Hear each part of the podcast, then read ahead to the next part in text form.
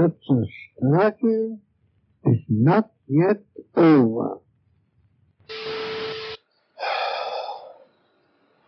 C'est une opinion, enfin, à la vérité tout à fait déplacée, enfin. De hecho, no hay una verdadera transmisión cuando esa transmisión se queda entre los que comparten la misma experiencia.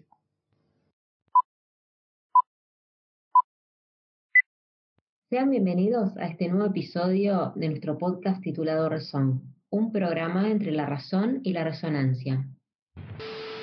Somos Martina y Lucía, analistas practicantes, y si nos estás escuchando es porque te interesa el psicoanálisis tanto como a nosotras. Bienvenidos a Rezón, este es nuestro episodio número 14. En este momento nos encontramos con Silvana Faciuto, ella es miembro de la EOL y de la MP y trabaja, reside en Rosario. Es nuestra primera invitada rosarina. Hola Silvana, ¿cómo estás? Hola Lucía, ¿cómo estás? Gracias por la invitación. Bueno, Sil, hola, ¿cómo estás? Preguntarte cuál es la cita que nos traes en esta oportunidad. Bueno, en primer lugar, antes de, ubicar la cita, quería repetir el agradecimiento a Lucía y a Martina por haberme invitado a participar en este episodio y por el intercambio previo que es la posición que ustedes asumen, la que creo que va a permitir la conversación en el límite de lo no sabido, como ubica Mirar. Pero además de agradecerles, quiero felicitarlas por este espacio que ustedes inventaron, porque que haya colegas hablando de psicoanálisis y transmitiendo algo de lo vivo del psicoanálisis es muy valioso en esta época. Ahora sí, voy a leer la cita que les propuse trabajar. Eh, es un poquito larga y tiene algunos juegos eh, a los que estén acostumbrados Lacan, pero bueno, me pareció que era importante leerla completa. Es una cita de La Tolondra Dicho, que es un texto de 1972 que pueden encontrar en otros escritos.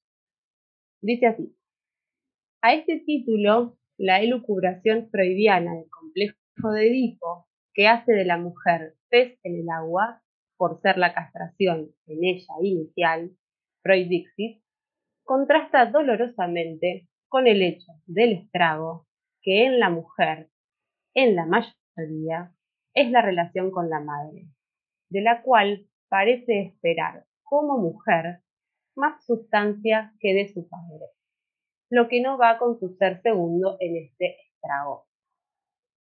Y esta cita, a mí me gusta que converse con una del seminario 17, que es de 1970, o sea, dos años antes, y dice, el papel de la madre es el deseo de la madre. Esto es capital. El deseo de la madre no es algo que pueda soportarse tal cual, que pueda resultarles indiferente. Siempre produce estragos. Es estar dentro de la boca de un cocodrilo. Eso es la madre no se sabe qué mosca puede llegar a picarle de repente y va y cierra la boca. Esto es el deseo de la madre. Y más adelante dice, hay un palo de piedra, por supuesto, que está ahí en potencia, en la boca, y eso la contiene, la traba. Es lo que se llama el palo. Es el palo que te protege si de repente eso se cierra. Bien, son citas largas, pero me parecía que era importante leerlas completas. ¿Por qué me parece que estas citas conversan? Porque nos permiten distinguir la madre de la mujer que habría en la madre. Entonces, en el seminario 17, y respondiendo a un nuevo interés que se había despertado entre los psicoanalistas de la época sobre el lugar de la madre, Lacan refiere lo caprichoso del deseo de la madre, entendiendo el capricho en tanto voluntad eh, sin ley, como lo dice Miller en los usos del lapso, en la cita de él, ha dicho, ubica la sustancia en tanto mujer. Podríamos pensar en la sustancia de sangre. En este punto, Lacan nos muestra que bajo ningún punto de vista la madre puede recubrir del todo a la mujer. E incluso hay una cita próxima que es en televisión, que es del año 73, que dice, la madre sigue contaminando a la mujer para la cría del hombre. La palabra contaminando a mí me, llama mucho la atención, me parece muy, muy fuerte. En este punto entonces, como venía diciendo, rompe radicalmente con otros discursos. No solo los que entienden que el fin de la mujer es la maternidad, y es un lindo lapsus pensar en el fin, eh, como podría ser el discurso religioso o algunas ramas de la ciencia, sino con aquellos discursos que dentro de las terapéuticas tienden a enfatizar el ser buena madre y esto de que la mujer debe quedar relegada en pos del cuidado de los niños. Son discursos actuales, no es necesario irnos muy lejos. Edith Loran, en Hay un fin de análisis para los niños, lo dice así. Para Lacan, la investigación sobre la sexualidad femenina era una cuestión preliminar a todo tratamiento posible de los niños. Y agrega, al considerar la cuestión de la sexualidad femenina, se desplaza el acento de la madre a la mujer. Se trata de una sustitución. ¿Qué es esta sustitución? Digamos que la madre que no existe y que es silenciosa sobre su sexualidad es sustituida por la madre que sí habla, se queja, se atormenta con sus niños. En lugar del silencio se elabora todo un discurso sobre el niño.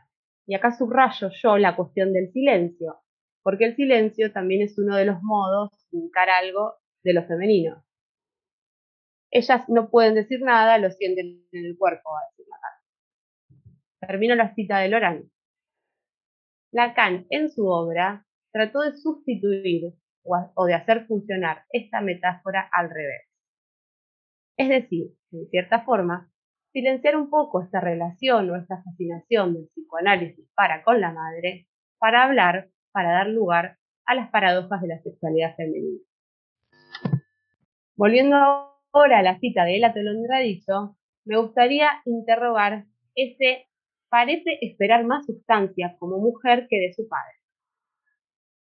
O sea, la niña le pide a la madre que le dé sustancia en tanto mujer, pero sabemos que no hay un significante que diga que es la mujer.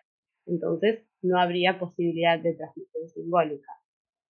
Podemos pensar que sí se pueden transmitir semblantes femeninos, todo lo que es del orden de la estética, los adornos, el maquillaje, los tacos, etc.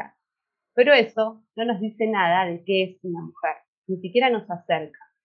Estamos del lado de la lógica fálica, cuando lo femenino no entra en esa lógica, sino que como no todo es suplementario. Lacan necesita, por lo menos así lo entiendo yo, poder separar a la madre de la mujer. De hecho, es algo que ya venía haciendo desde el comienzo de su enseñanza pero en este momento lo necesita para poder desplegar la lógica femenina.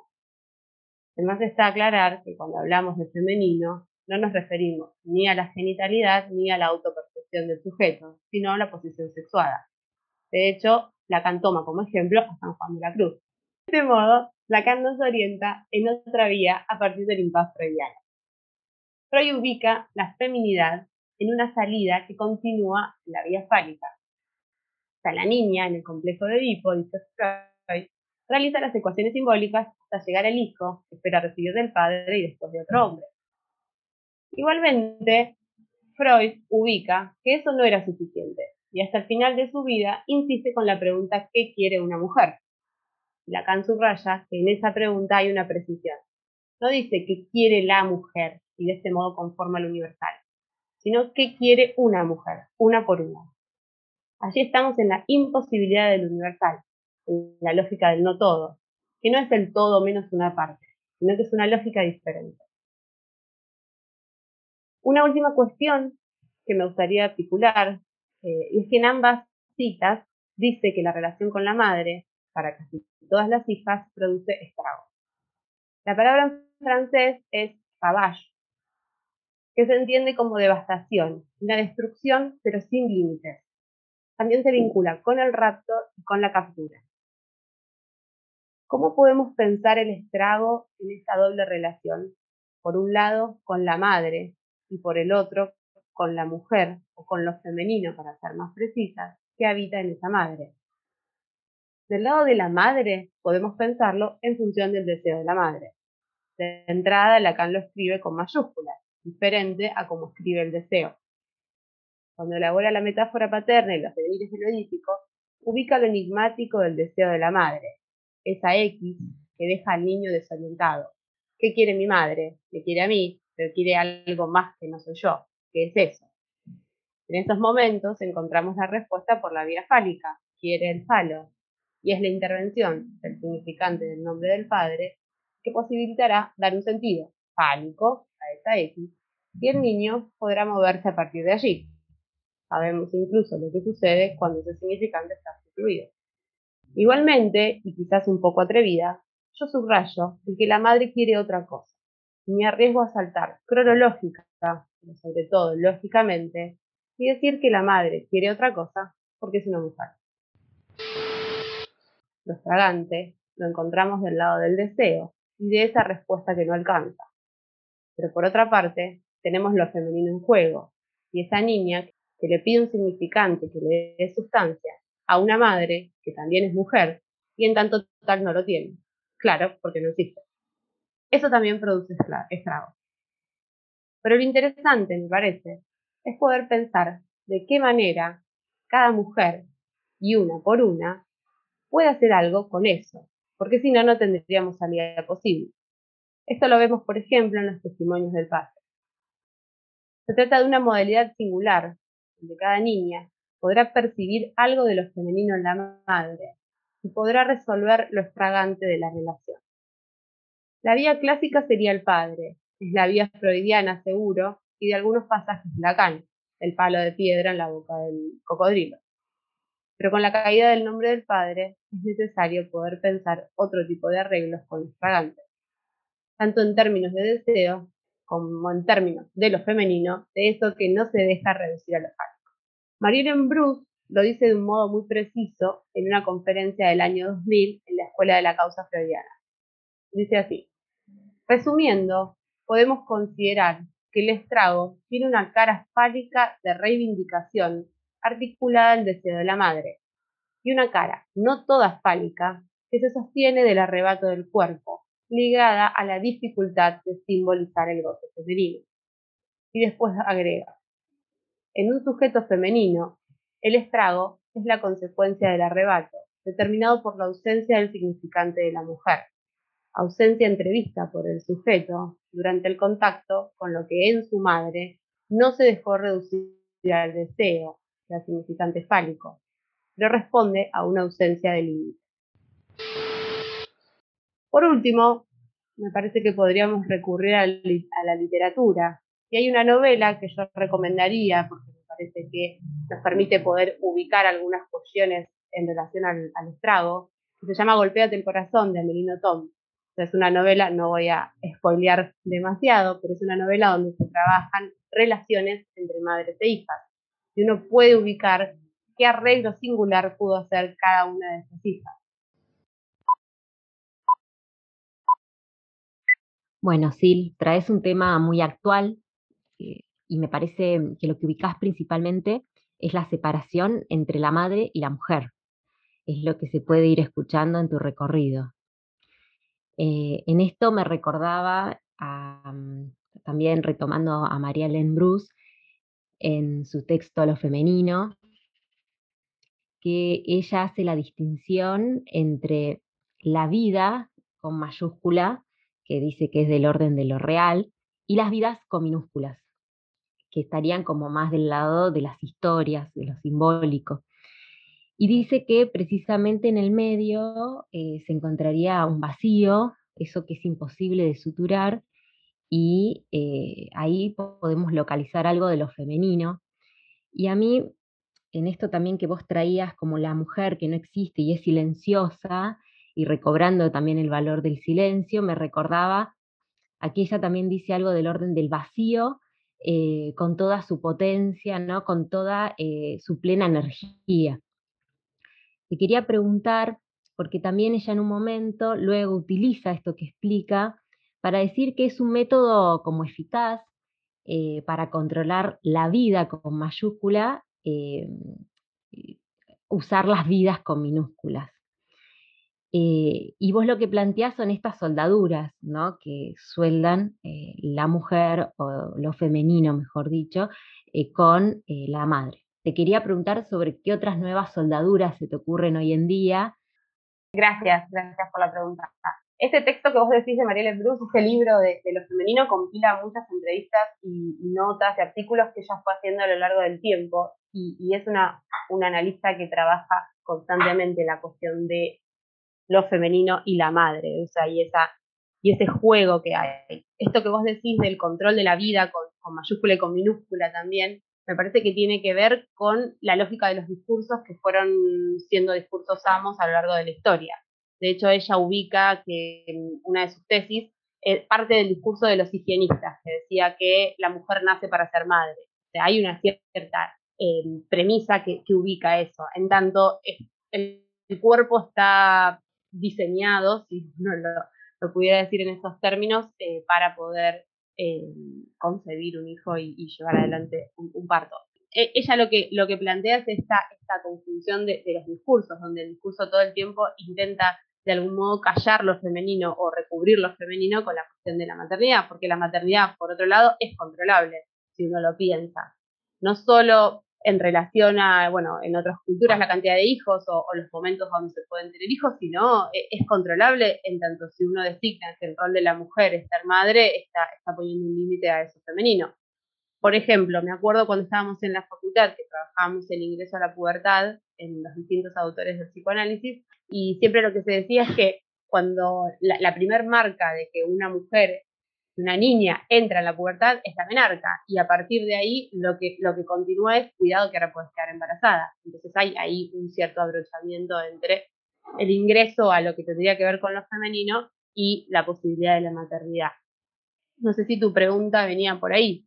Hoy lo vemos en, quizás que yo también por eso lo, decía en términos de otros discursos, cuando está este, este cierto empuje tanto del lado de la maternidad absoluta y cuando uno escucha las cuestiones de las tribus o, de, ciertas lógicas que hacen de la, de la mujer una madre absoluta y que tiene que dejar todo para criar a su hijo y, las lógicas de, los, de, estos nuevos mundos organizados alrededor de los hijos, todos estos nuevos discursos y esos empujes, o sea, pero esos empujes siguen estando dentro de lo que tendría que ver con una lógica que podríamos pensar en los fálicos. O sea, no son empujes a los femeninos, sino son empujes a continuar recubriendo lo femenino por lo fálico de hecho hacen series que uno los, empieza a leer, termina haciendo una serie.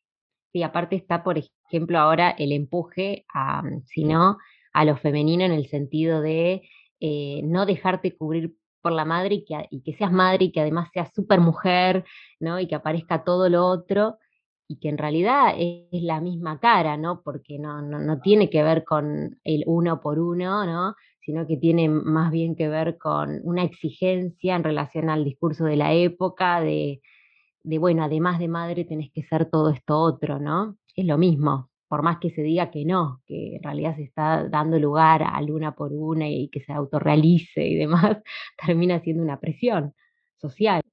Sí, es ese punto donde se ubica que son lógicas diferentes. O sea, cuando hablamos del, del goce femenino y de la lógica del no todo, no tiene que ver con una acumulación de goces que nos harían en la sumatoria alcanzar otro tipo de goces, sino que son lógicas diferentes, por eso también eh, no solo la GAN la o sea, las fórmulas de la aceptación que uno lo puede leer y, demás, sino que se plantea esto, de que el no, todo no es lo fálico menos una parte, sino que es una lógica distinta. Ahí se produce una separación que es necesario también sostener. En esta línea, cuando escuchaba lo que venías trayendo, me preguntaba por el lugar del silencio, sobre todo porque la novela que recomendás habla mucho de, los silencios entre madres y hijas y los estragos que eso puede producir. Y cuando continuaste con el recorrido, hablaste de las lógicas distintas. Y me daba un poco la sensación, a ver si coincidís conmigo, que el silencio cuando se inscribe en la lógica del todo queda del lado de la falta, como me estás privando de algo, me, me, que es distinto que el silencio que se inscribe en la lógica del no todo, que es más bien de una presencia, eso se siente ahí, lo dijiste muy rápido, muy al pasar, pero cuando hablaste de lo femenino dijiste, bueno, eso se siente ahí. ¿Coincidís con algo de pensarlo así a los silencios? Me parece que son distintos silencios. Sí, sí, sí, sí, estoy, estoy de acuerdo con lo que decís. Me parece que lo que vos ubicás en, esto de el, privarte de, que, iría por la vía del silencio, es también eh, privarte del don de la palabra. Si uno lo piensa a la altura del señor 4, 5 más o menos, es esta madre en el lugar omnipotente que puede dar o no dar el don, que sabemos que finalmente toda demanda es demanda de amor. Me parece o entiendo por lo que vos decís, que lo podríamos pensar desde ahí. El silencio en tanto me priva de eh, ese don. Cuando Lacan habla del silencio, a partir, creo que más o menos en el seminario 20, eh, no, no tengo claro si en el 19 también lo dice en esos términos, pero dice que las mujeres no pueden decir nada de ese eh, goce, no todo, o de ese goce que, después va a nombrar femenino. El, silencio tiene que ver con, con el vacío, me parece, con, la imposibilidad de simbolizar algo de eso que él dice que se siente. O sea, no pueden decir nada, pero lo sienten en el cuerpo me, parece, no sé si se, se capta esa diferencia, en que, es lo que vos decís. O sea, una cosa es el otro me priva de lo que yo quiero, de la palabra o de lo que fuere, eh, y acá no hay nada que se pueda decir porque no hay nada simbolizable ahí. Cuando vos ubicás la novela, a mí me, la novela me fascinó realmente y, me pasó algo que, que, hacía mucho que no me pasaba, que era que no podía dejar de leerla. De hecho, la leí de corrido, en, el más allá de la modalidad de escritura de Amelino Tom, que, tiene esta, que termina fascinando o atrapando, o hay algo de la lógica entre las madres y las hijas que uno puede ubicar con mucha precisión. Y además, una misma madre, la relación que tiene con cada uno de sus hijos, cada una de sus hijas, y cómo algo de esto en el personaje principal se va repitiendo.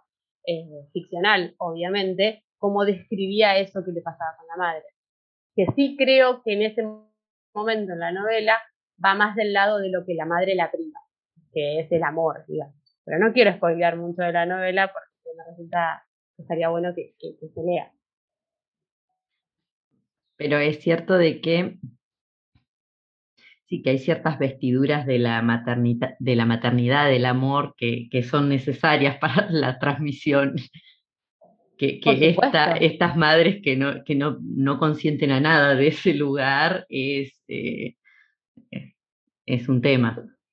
Una vez a mí me, gustó mucho una expresión eh, que yo la escuché por primera vez en unas jornadas del pequeño Hans en Buenos Aires, eh, pero no tengo claro de dónde viene o quién la, quién la formuló en esos términos, pero hablaban todo el tiempo de las madres muy mujeres o de las mujeres, digamos, las madres demasiado mujeres o las mujeres demasiado madres. Había ahí como, como algo que no, mm, que era en exceso. Ese era el punto, el exceso.